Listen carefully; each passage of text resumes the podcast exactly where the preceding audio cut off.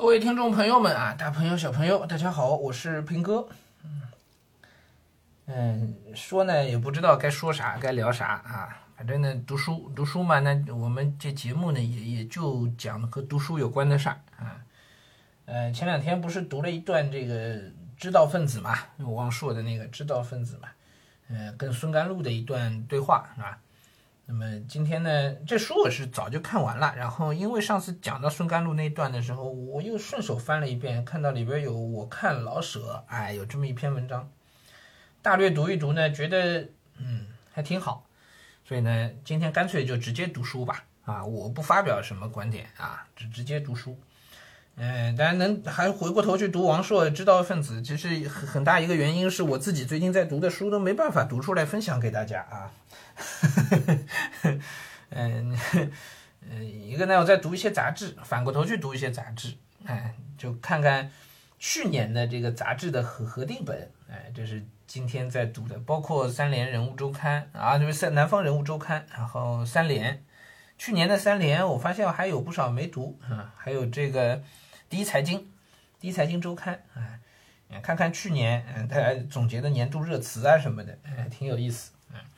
嗯，再一个呢，我自己呢也算是在学英语，所以呢自 自己呢读一点英文原著，嗯，那这个当然就没办法跟大家分享了，嗯，所以没办法，只能拿存货啊，拿以前读的这个知道分子啊，看看王朔写这篇我看老舍啊，哎，我就一路读下来吧，好吗？前几天和朋友聊天，说到六大腕儿的作品，六个大腕儿啊，就是那个鲁八毛、郭老曹啊。说到六大腕儿的作品，大家扳着指头叹息，他们的东西到今天还能看的真不多了。鲁迅的杂文和故事新编还能看，曹禺的三部话剧也能看。巴金的东西，我说了一部《七元》，朋友说了一部《气元》啊，我说了一部，我朋友说了一部小说改的电影《英雄儿女》。英雄儿女能看吗？我不知道啊。说到老舍，我们一起说茶馆。嗯，朋友的态度没有我那么毫无保留，说茶馆只是第一幕好，后两幕也有点改走劲儿了。这话也没错，哎，这个我是比较同意。嗯，茶馆第一幕是真好，哎。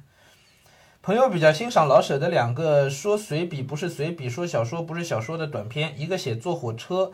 上来一个特讨厌的人，有事没事专门麻烦别人，一路不闲着。一个写一家子去看电影，没出门先张罗，老了舅舅七大姑八大姨都招呼到了，到电影院电影开映了，还礼数不减，彼此大家都客气到了，全坐踏实了，电影也放完了。我跟朋友说，我比较喜欢老舍写的一篇武侠，呃，武短武侠短篇小说，就是我们说的那个，呃，这个断魂枪啊，写一耍大刀的，身怀绝技，隐于闹市，各种人登门拜师。有硬起的，有软泡的，老头儿就是不露。结尾是在月色之下，老头儿一人在后院练了一圈，怀抱大刀，望着月亮，自言自语：“不传，就是不传。”哎，嗯，这个王朔没说他那朋友是谁，但是一看他跟朋友俩人爆出来的这个六大腕儿的这些作品啊，大家分别觉得哪些好，看出来这个朋友的审美趣味不如王朔啊。其余的就那么回事儿。我跟朋友说，想了想，又提了一回《骆驼祥子》，朋友勉强同意了。哎，《骆驼祥子》其实是好的，其实是好的。嗯，这个，呃，前段时间有家长拿了这个老师另外一本书，叫《猫城记》啊，哎，跟我聊一聊。但是，嗯，没法聊。哎，《猫城记》不算写的好的，嗯，不算好的，所以。拿《猫城记》去说呢，你你作为就比如说讨论中国近代历史这东西可以聊，但是作为文学作品，从老师的角度去谈《猫城记》，意义不大啊。来，哎，又提了一回《骆驼祥子》，朋友勉强同意了，可我自己又放弃了。想想这本书现在放在我手里，恐怕也不会再看了。知道老舍这名字之前，我已经读过他的作品，那是在初中，大家互相传阅一些翻得稀烂、没头没尾的旧小说。十九世纪欧洲那些所谓批判现实主义名著和解放后十七年那些革命浪漫主义流行小说，我都是那时候看的啊。十七年文学作品啊，是文学史上中国现当代文学史上是有这个划分的啊。解放后的那十七年，十七年文艺啊。有一天，我们院一个孩子，呃，十七年，知道哪十七年吗？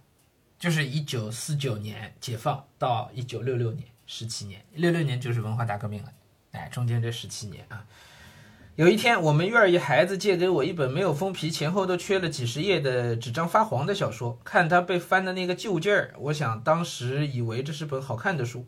上课的时候在底下看，刚读头几行，感觉很奇怪，那和我们通常看到的小说很不一样，既没有欧洲小说中颇费笔墨描写的伯爵夫人和开不完的上流社会的舞会，也没有革命作家笔下一定会出现战争、屠杀和坐监狱的场面。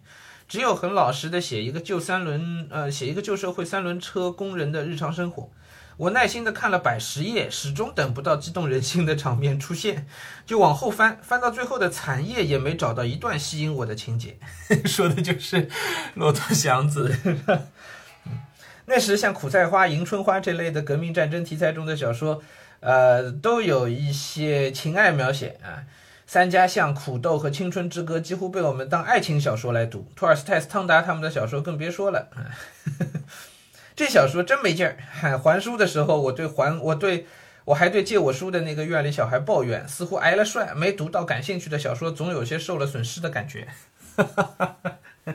他这个当时觉得好看，就根本就谈不上什么审美趣味，是吧？当时觉得好看就是。有没有什么什么接吻之类的情节？有这个他就觉得好看。大院这帮这帮孩子，嗯，然后还有就是情节要不是光情节，其实就是场面要特别的好。那当时看这个没没电视机嘛，把它当电视在看嘛。但是《骆驼祥子》偏偏这两条都是没有的啊。但是《骆驼祥子》这个书在当时能够这样的流流行的程度，这么去传阅，其实足以说明大家都都觉得这是好书了。有审美趣味的人都会觉得这是好书了。嗯，呃，当时好像也没打听作者是谁，书皮撕了也没有作者名字，对书中风格强烈的老北京话也没什么触动，因为毕竟和我们日常的话已经有了很大区别。大概是一九七八年粉碎四人帮之后，社会上开始给受迫害的人平反，小说成了平民表达自己看法最时髦、最有力的武器，大家都成了文学爱好者。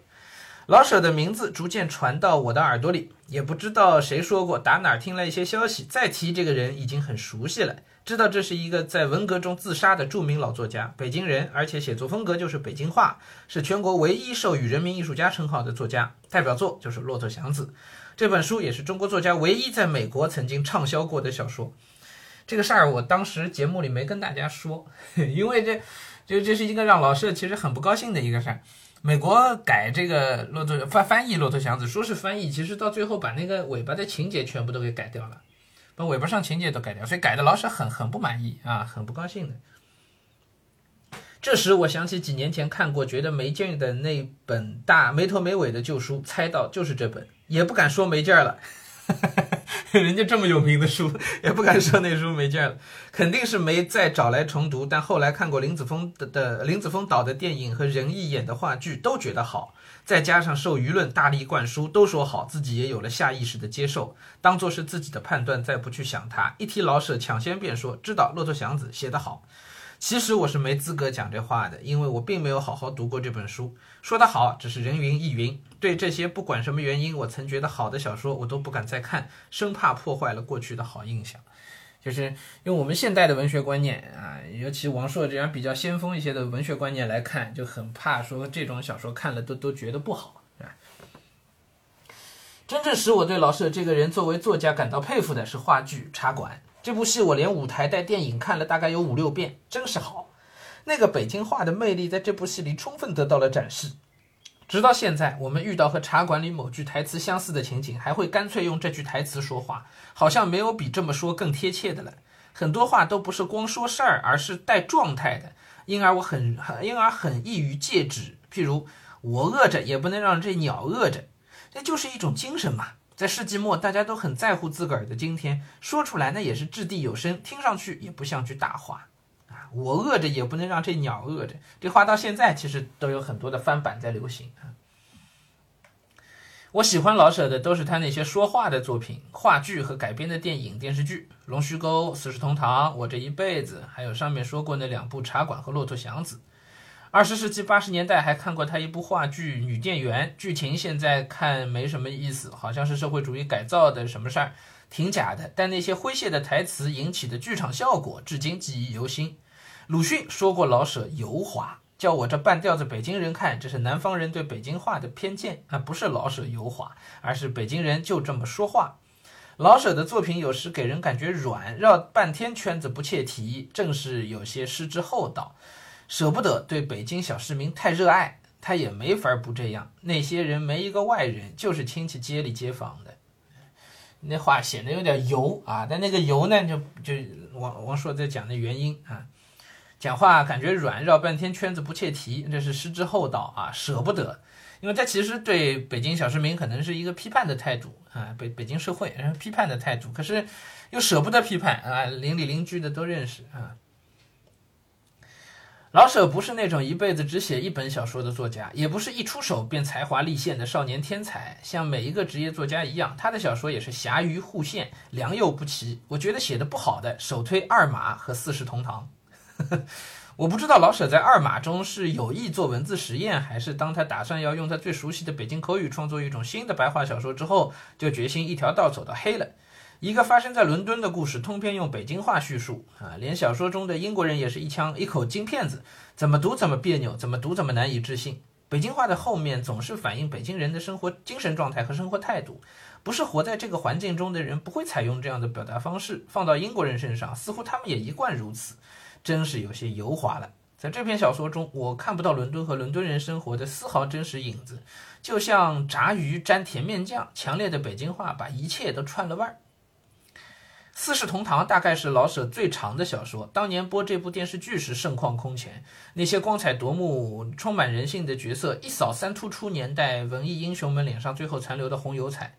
对我个人直接的影响，便是从先进、落后、中间人物这三种对人群粗暴划分的旧文艺观中彻底解放。人就是人，什么观念性的认识都是一种狂妄。四世同堂，对，从这个角度看，四世同堂的确价值是很大的，的确是是很好的啊。但是呢，嗯啊，我我不说，看王朔说啊。我是看过电视剧，倒车回来找的这本小说看。初读抱着很大的期待，读的时候一点点降温，最后在不到一半的地方合上书，感到很失望。还是这些人物说的也是和电视剧中人一模一样的话，怎么看的时候却兴奋不起来呢？这个反差非常明显的就是在语言上。电视剧中令人叫绝的精彩台词，搁在小说中什么味儿也没有，白不呲咧的，读起来只觉得啰嗦。因为我是北京人，读老舍的小说，往往下意识的在嘴里过一遍，念出声儿，似乎能更好的领会语言中的弦外之音和本土味道。这部小说，我也试图用念的方式提高阅读兴趣，遗憾的是，念着念着，我自己也觉得索然无趣。长肯定是一个原因。骨头与骨头之间总要设置一些过渡段，起承转合长了，这些技术填充部分就显得突出，格外无意义。口语也是个问题，特别是北京话，本来就有信口开河、东拉西扯、言不及义的特点。北京人自己形容这种说话方式是车轱辘话，话赶话和你说前门楼子，他说热炕头子，这样一种。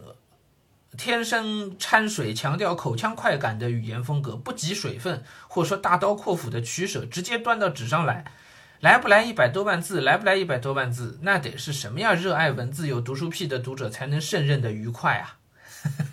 对，就是车轱辘话。是的啊，这个跟我自己读那个《四世同堂》的感受是一致的啊。见面就聊，聊起来没完，中间一个点儿不打，北京话叫话唠。在《四世同堂》这部小说中，我看到了北京话作为一种方言的局限性。尽管它和普通话十分接近，很多口语可以直接进入文字，不必修饰，但作为一种通用的书面叙述语言，还是不够丰富和面面俱到的。中国文字经过几千年的发育，表述方式极为复杂，或说四通八达。单纯的北方北京方言与之相比，手法还是显得单一。写《四世同堂》那样长的小说，一个腔调不变，到后来就显出平淡和缺乏变化。话再密，事件再集中，还是露出平气，就是讲话的时候你贫嘴平啊，和没话找话。看老舍的小说，觉得他叙事上办法不是太多，光靠对话支撑全局，在短篇中是一种范式，到长篇中就有点一头沉。哎，这个。我也是很同意的啊，实际上《骆驼祥子》也有这个毛病了。我们从文学上比较严苛一些去看啊，也有这个毛病。这大概也是他的作品改成影视搬上舞台，反倒比写成文字要精彩的原因。我也是用北京话写作的，老舍作品中的缺陷，也是我在写作中面临的问题。四世同堂的得失教训时常提醒我要警惕在作品中对北京话的使用。方言可以使一本书叙述生动，也可以使一个作家的眼光凝滞。北京话在汉语中的方便地位，已经使老舍之后的很多北京作家跟他的风格过分相像了。我自己也曾在几本小说的写作中沉浸于北京话的滔滔不绝当中，忘了最初要讲什么。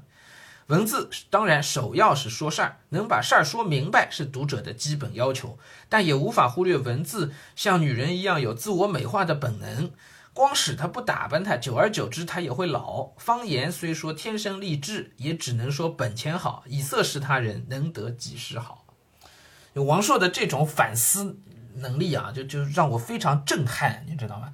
就很多人都是躺在功劳簿上，我因为这个事儿起的家，我因为这个事儿成功的，我就一直说这个事儿好，说这我就应该这么来，然后永远躺在这上面。就百分之九十九的作家可能都是这样。哎，我这一竿子打也真是打翻一船人。比如说那个曹文轩，曹文轩那个风格其实非常好，确实非常好。包括沈石溪写动物小说，那路子都找得非常好，对吧？但是，哎，就没有变化的。曹文轩往下写，写来写去永远是三角地那个风格，青铜葵花那个风格，他出不来了。沈石溪往下写，也是写来写去都在那动物小说里头，故事情节都可以雷同，以致让人怀疑是不是找枪手带的笔。杨红樱，哎，都一样。都一样，就是不断的、不断的在重复自己，突破不了自己最早的第一部成名作品了。这几位儿童文学作家都有这个问题，哎，很多的那个也不是儿童文学作家了，很多的作家都希望去转型，但最后转型失败，于是又都回到自己原先的风格里来。你看看金庸，对，从头写到尾基本就是一个风格，最后有一部突破，嗯，就是那个《鹿鼎记》有突破。啊，这个就是金庸，我觉得很了不起的地方。作为一个作家，他是合格的，他最后在突破自己。古龙，古龙也是试图去突破自己，但说实话没有成功，没有成功。哎，那其他的作家更更多了，像有些我我是不好意思下下这个断语了，但是大家可以自己去读。啊，像像余华其实也也是，他很努力的去突破自己，但是实际上没有没有突破成功。哎，贾平凹也是很努力的要去突破自己。他们都是有这个意识的啊，那能不能突破是两说。王朔也是很很了不起的地方，就是他他自己是靠写方言的这个小说，就是写一些北京话的小说成名成家的啊，报得大名。但是他自己知道我不能这么写下去，这东西有局限，所以他是真的很有文学上的追求的一个人。哎，这个是我我读完这个《知道分子》之后对王朔一个改一个观感上很很有改观的一个地方。哎，他他不断的要去突破啊。后期的老舍小说很少写了，几乎是作为一个戏剧家活跃在北京人艺的舞台上。他写的那些《东西望长安》《春华秋实》，包括《女店员》等等，不说也罢。看这些戏，只是觉得这个人聪明，也足以为聪明人借，为聪明人借啊。聪明人有一个特点，就是善于把无价值的事情做得有声有色啊。各位，我今天读这篇文章，其实重点就在这一句上。我是因为那个翻笔记看到了这一句，我才决定把这篇文章读出来的。看这些戏，只是觉得这个人聪明，也足以为聪明人借，就是聪明人要以此为戒的。聪明人有一个特点，就是善于把无价值的事做得有声有色，在玻璃鱼缸里游泳，也有乘风破浪的气魄。哎，王朔太会讲话了。我身边看到太多的聪明人是这样在玻璃鱼缸中游泳，然后也是一番乘风破浪的架势。嗯，其实他做的事情，我们站远了看，他是一点价值都没有的。但他自己不知道是不知道呢，还是装作不知道，照样做的有声有色。从回忆老舍的文章中看，老舍很为他的城市平民出身自豪。从美国归来，似乎还有些翻身的喜悦。他为新中国歌功颂德是发自内心的，并不像某些戏棍子从始至终都在那儿糊弄。所以他还能写出《龙须沟》这样的戏，可和《白毛女》《红色娘子军》并列翻身戏的三大经典。老舍的优势在于他对北京小市民的熟悉，兜里有大把现成的人物，不管这戏的利益多扯淡，他都能随时拿出一条胡同的全部人马帮忙把这个蛋扯圆了。这也正是他那个年代别人都傻了，而他能盛极一时的原因，甚至能一不留神扯出个茶馆这样的金蛋来。这段评价极度到位啊！这是我觉得这个讲中国现代史，你像现代文学史，那那这个。这段都可以进课本啊，就在那个文革的那段时期，啊，为什么别的作家越是优秀的作家越是出不来好作品？啊，很多优秀作家在文革时期出来的都是什么乱七八糟的东西，但是偏偏老舍在这个文革期间就能出《龙须沟》，能出《茶馆》，为什么啊？聪明人在鱼缸里乘风破浪，他真乘风破浪起来了。就是再扯淡的主题内容，他都能随时拿出一条胡同的全部人马，帮忙把这个蛋给扯圆了。对，这个就就是老舍厉害啊，嗯，除了非说不可的大话假话，他要强迫人物说，一到那些铺垫戏过长，用不着拔着嗓门说话的地方，他就立刻回到真实的日常生活中，什么都假，人物的身份不能假，是后期老舍始终不肯放弃的原则，也真难为他。到三突出统治一切的年代，他才算彻底无路可走。据说他有过续写《骆驼祥子》的打算。为了跟上形势，也曾到老北京人力车夫中打听，想寻出一个参加革命、当了师长团长的，也好给祥子一个体面的出路。可惜一个没有。啊，就关于小骆驼祥子的这个结尾的这个故事啊，这帮劳动人民并没有循着哪里有压迫哪里就有反抗的逻辑来行动。不管老舍自己乐意不乐意承认，他是对的。祥子梦想的也只是自己买车发财当刘四爷。也幸亏他没找着一个当了老八路的祥子，否则他再写了，真不知道会会生出什么幺蛾子来。至此，老舍作为一个作家，气数已尽，文化大革命不来，他活着也只有开会、住院、到处给人捧场、说好，好好颐养天年的份儿了。可能大家没读懂，是吧？回过头来再听一听。老舍像他同时代的大多数作家一样，只当了半辈子好作家。由此可见，真诚与伟大的时代同步，并不能保证一个作品笃定成功。中间跳过一段啊，老舍愤而一死，在势必沉沦的深渊前全身而退，保全了自己的人格。就人之所能，他已经做到了极致。这一次，他没再使用他那些聪明把戏。即便在那之前，他还干过什么蒙羞之事，也用自己的血洗刷干净了。说老舍是他那一代中国作家中最有人格的，恐怕不为过。就盼着中国作家都当圣人，只恨他们不够胆儿去自尽的缺德批评家。要述当代屈原，除了傅雷，另一个恐怕也就只有老舍合适了。可是老舍的人格伟大，能说他的作品也就当然比其他苟活下来一身污点的老作家更伟大吗？无论我对他怀有怎样的敬意，也得不出这样一个肯定的结论：他是拿死拼出了一个人格，但这可以同时提升他作品的意义吗？作家的命运是沉浮不定的，作品都是活着的时候写的。要产生伟大的作品的首先条件是让作家活着，别老拿生死考验他。死亡无论多么悲壮，也是对写作的打断。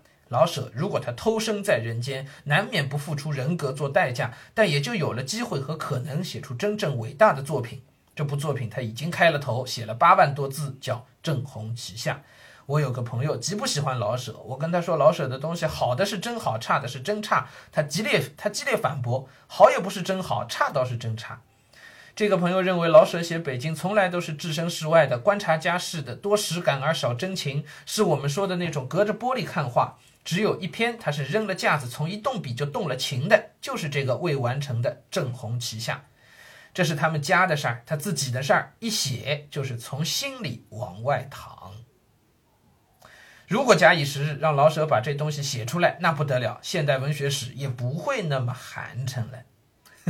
就 王朔讲话就是 就是这个。调调啊，也就往往是很很很很极端啊，一下子就把话给说说死了，说绝了啊。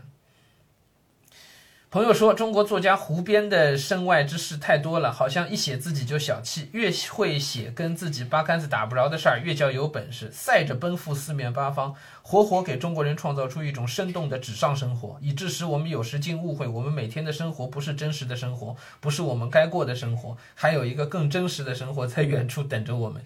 很多糊涂的人因此自我蔑视，把脱离现实当做一件很牛的事儿，想象不存在的生活。这个传统那么悠久，中国人因而天生都有另一重人格。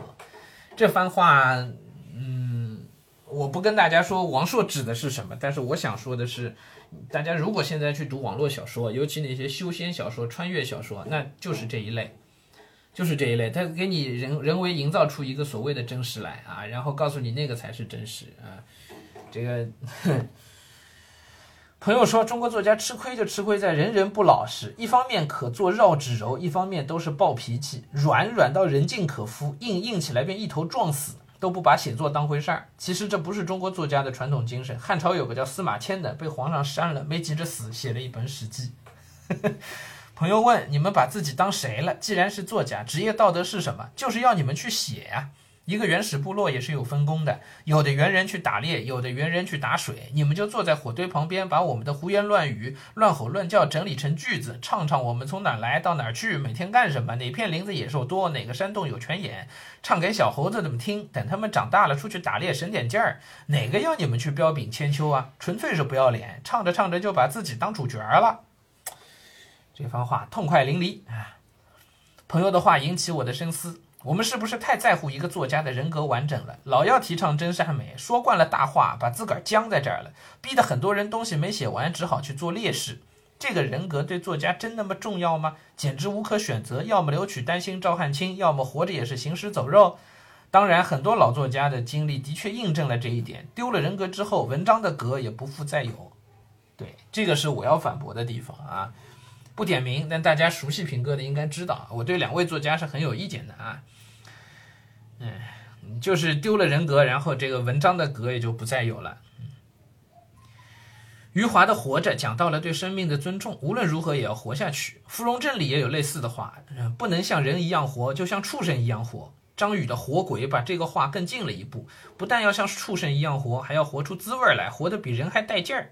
其实老舍自己也有这样的话，《四世同堂》中有一句台词：“日本人厉害吧？架不住咱能忍，死只能成全一个伟大的作家。咱们的伟大作家也太多了，忍没准能忍出一部伟大的作品来。我愿意将来有一天，我们谈论很多伟大的作品，谈到这些个作家，都说真不是个东西，而不是相反。相反就是说，哎呀，这个作家真伟大，然后说他们的作品，哎呀，真不是个东西。” 哎，挺好啊！王朔的这个反主流啊，在这儿就在这篇文章里也看得非常的清楚了，是吧？这种文字都属于放在那个报章媒体上都不太能发表出来的啊，最后混混在王朔的书里头还就发表了，嗯嗯，也是一家之言吧，啊，正好也借着这个讲讲讲老舍，哎，我就急火火的把整篇文章都读了一遍啊，算是分享给大家。嗯，行，今天我们就就读到这儿啊，嗯，可能有点长是吧？不知道大家能不能耐心听到这儿来啊？行了，今天先这样吧，明天又是新的一周开始了啊，不知道明天这一周我们有没有可能解封？也许想多了啊。好了，早点睡了，咱们明天再见。